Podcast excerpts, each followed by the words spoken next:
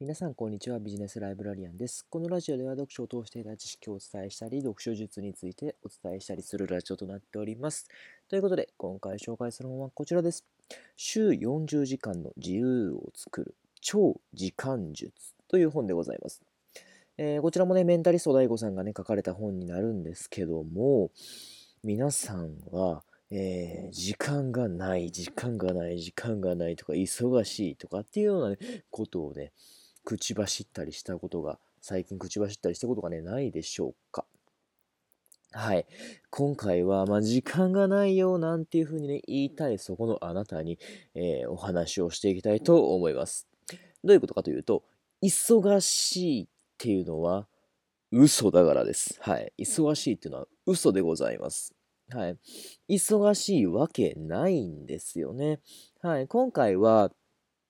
まあ、タスク管理をしましょうとか、そういうのももちろん大事なんですけども、そういう時間術、時間のね、生み出し方ではなくって、メンタリスト DAIGO さんですので、心理学をもとに、はい、時間についての考え方についてね、書かれてある本でございますので、えー、どういう風でね、時間をね、捉えていったらいいのかな。で、それによって、それこそ週40時間のね、自由をね、作り出すこともね、可能となっていきますので、その方法についてお話をしていきたいなというふうに思っております。はい。うんと、焦りを余裕に変える科学的な方法とありますので、ぜひ、えー、覚えていてほしいなというふうに思います。あの、非常にね、時間がないっていう方にとってはね、大事なことになりますのでね、最後まで聞いていってください。では、早速お話をしていきたいと思うんですけども、えっ、ー、と、時間に関する勘違い、3つの勘違いがありますよ。ということなんですけども、皆さん、時間に関する勘違い、え、何のことやっていうふうに思うかもしれませんけども、こうやっているのが普通とかね、こうして思うのがね、普通っていうふうなことがね、あるかもしれませんけど、そうじゃないんだよってことをね、お伝えをしていきたいと思います。3つあります。1つ目です。物理的な時間がないよ。もう本当にね、もう時間、自分時間がないんだっていうのは実は嘘です。勘違いなんです。2つ目です。やるべきことがもうめちゃめちゃありすぎちゃうよ。仕事も大変だよ。やるべきことたくさんあるよ。家事も何もかもやらないから大変だよ。やるべきことが多い。それも勘違いでございます。はい。3つ目です。忙しい人は仕事ができるなはい。これもね、非常に勘違いなんですよね。秒単位でとか、まあ分、分刻みでねのね、スケジュールがね、ある人はね、多分ね、きっとね、あの、仕事ができるんだろうな、なんていうふうに思うかもしれませんけども、それもね、勘違いなんですよね。ほとんどね、はい、ハリウッドスターぐらいじゃないとね、はい、分単位のね、時間でね、はい、動いてませんからね、はい、そんなにたくさんスケジュール詰まってないんですよね。はい。で、あのね、どういうことなのかっていうのをね、ちょっと一つずつね、お話をしていきたいと思います。一つ目です。はい、物理的な時間がないよっていうのはね、人の勘違いだって話をさせてもらいましたけども、どういうことかというと、えー、物理的な時間がないっていうふうにね、思うっていう人は、大体ね、この言葉を言うんですよね。忙しいとかね、はい、時間がないなんていうふうにね、言っちゃうんですよね。忙しいっていうたびに、あなたのね、意識は未来や過去に向かっていってしまうんですよね。はい。現実と向き合っていないってことなんですよね。つまり、忙しいって言うだけ言って、自分の今の目の前の仕事が全然終わってない状況なんですよ。もっと言うと、取り掛かってないっていう話なんですよね。勉強しなくっちゃって思いながら、はい、あの、なんだかんだ、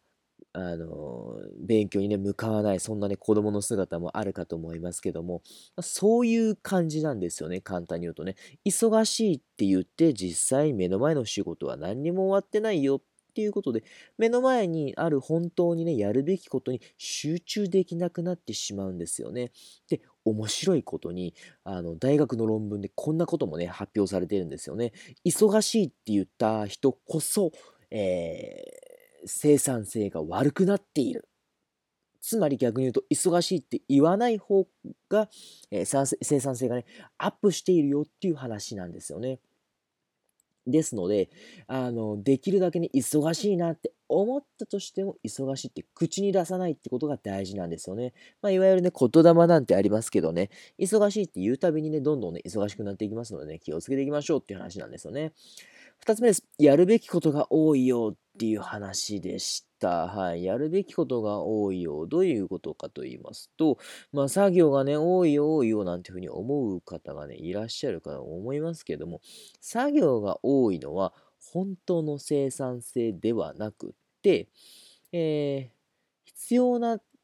行動、必要な、ごめんなさい、必要な行動だけに、うんと、必要な時間をね、使った時だけに、あなたはね、遠く行きます。な何かで、何が言いたいかっていうと、簡単に言うと、うんと、マルチタスクってありますよね。マルチタスク。はい。うんと、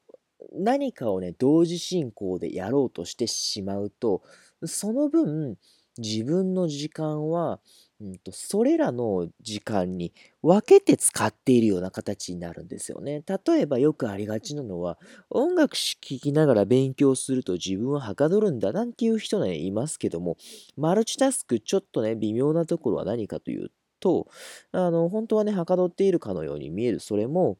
うんと、音楽を聴くの時間と、勉強をする時間と、つまり同時進行で行っているっていうような感覚なんです。つまり勉強で1時、まあ、その状態でね、1時間やったとしても、半分半分なので、まあ、半、きっちり半分とも言い切れないですけども、まあ、約半分ぐらいと考えたら、勉強に使った時間は約30分でしかないよって話なんですよね。はい。あの、まあ、他にもね、今の簡単簡単なね、はい、例を挙げましたけども、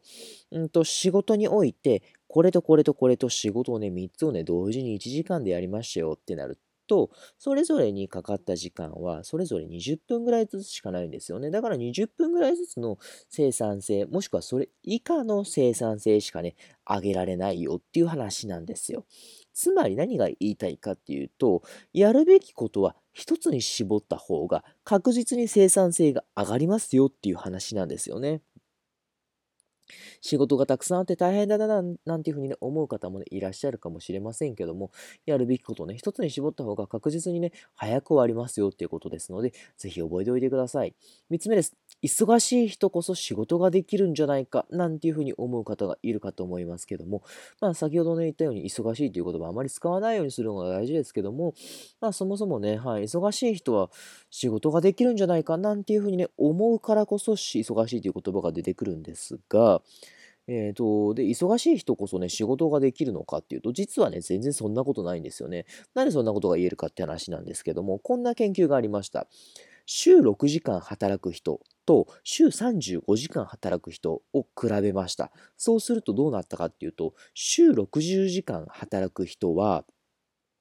1週間ごとに生産性がどんどんどんどん下がっていってしまったんですよね。つまり何が言いたいかっていうと、働けるからといって働きすぎてしまうのは非常に良くないです。生産性がどんどん悪くなっていくってことなんですよね。だからできるだけ自分のやれる範囲、週30 35時間ですね。はいまあ、そんなぐらいちょっと短い時間で、まあ、といわゆるまあ普通のね、就業時間ですよね。その時間帯であのきっちりね、こなしていくってことが、自分の生産性を上げていくことにつながりますので、持続させることにつながりますので、ぜひ覚えておいてほしいなというふうに思います。